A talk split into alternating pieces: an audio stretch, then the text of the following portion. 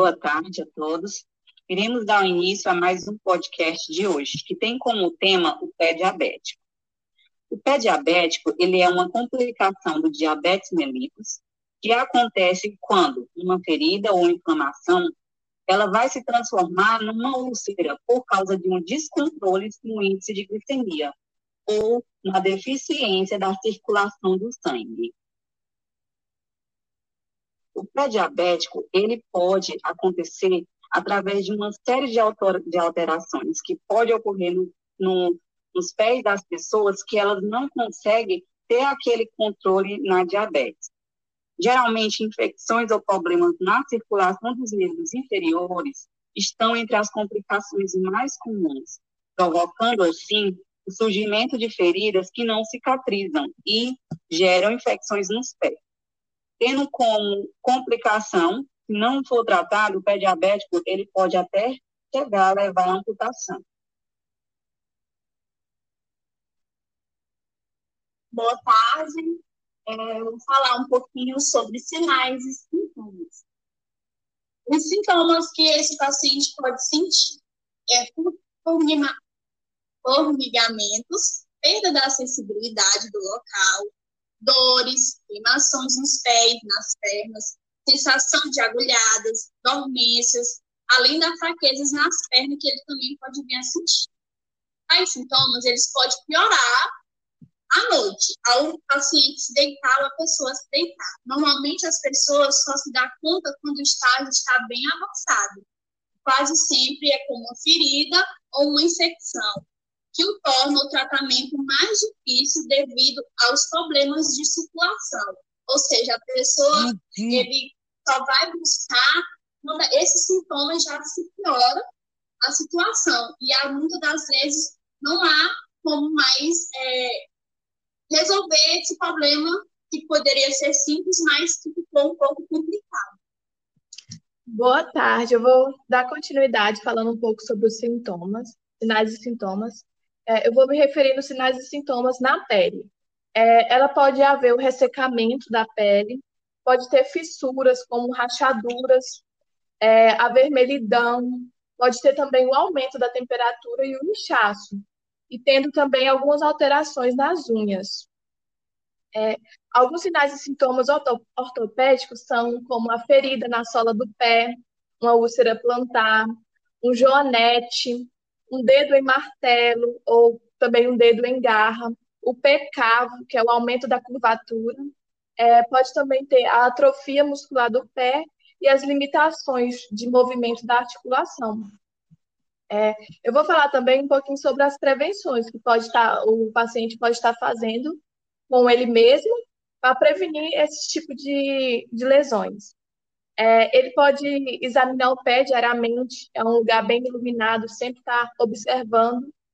É, ele pode também manter os pés sempre limpos e secos, manter ele, usar eles é, sempre lavar com água morna e nunca quente para evitar as queimaduras. Utilizar toalhas que devem ser bem macias para que não não, não, que não possa machucar. É, eles podem também manter a pele, manter a pele hidratada, mas sem passar creme entre os dedos, só ao redor das unhas. Usar meia sem costura, tecido, o tecido deve ser de algodão para evitar sintéticos como os nylon. É, o paciente também pode cortar as unhas. E vou passar para as meninas dar continuidade a algumas prevenções. Então, é muito importante que este paciente ele tenha, ele, ele tenha que manter as unhas cortadas, lavadas e secar bem. Por quê? Porque quando ele for cortar essa unha, ele tem que usar um alicate apropriado, uma tesoura de ponta arredondada. O corte ele deve ser feito, ser quadrado com as laterais levemente arredondadas e sem tirar as cutículas. Geralmente recomenda-se que o paciente está evitando aquelas vidas na manicure ou pedicure, dando preferência a um profissional treinado, como um podólogo, o qual ele deve ser avisado do problema que é a diabetes. O ideal é não cortar os calos nem usar lixa. melhor que esse paciente ele converse com o médico sobre o, o possível causa do aparecimento dos calos. Evitar estar andando descalço, manter os pés sempre protegidos, inclusive na praia e na piscina. Vamos falar um pouco sobre os tratamentos, meninas. É, alguns tratamentos que a gente tem, é, a gente faz a prevenção antes, né, para evitar acontecer a ferida, mas se ocasionar e ter a ferida, a gente pode fazer os tratamentos que consistem na limpeza, que é o uso de curativos, alguns curativos, algumas coberturas que a gente tem. É, se no caso é, a lesão for ter infecção, é necessário o uso de antibiótico, o via oral ou endovenosa.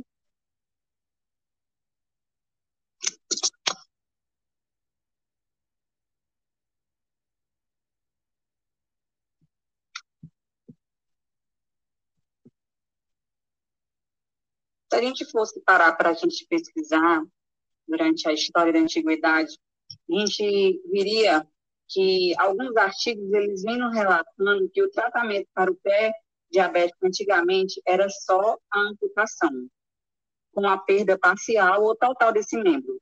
E geralmente ele incluía a parte da perna em alguns casos mais graves. Porém, hoje, existem outros recursos de tratamentos terapêuticos para a gente tá, poder estar tá evitando, ou pelo menos retardar, essa medida mais drástica. Vendo que é muito triste para o paciente, né? Perder um membro, se fazer de um membro tão importante do seu corpo.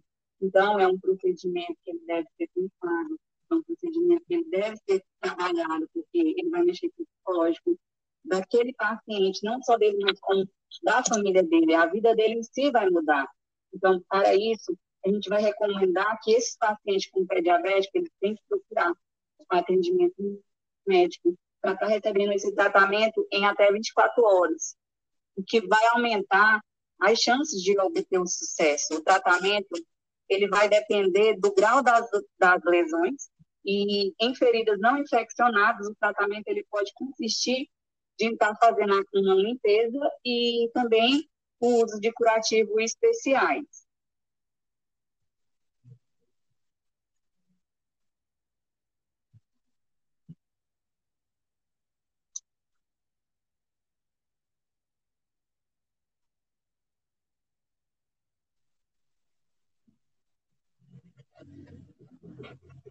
Oi, meninas. Terminou? Acho que ficou muito vago.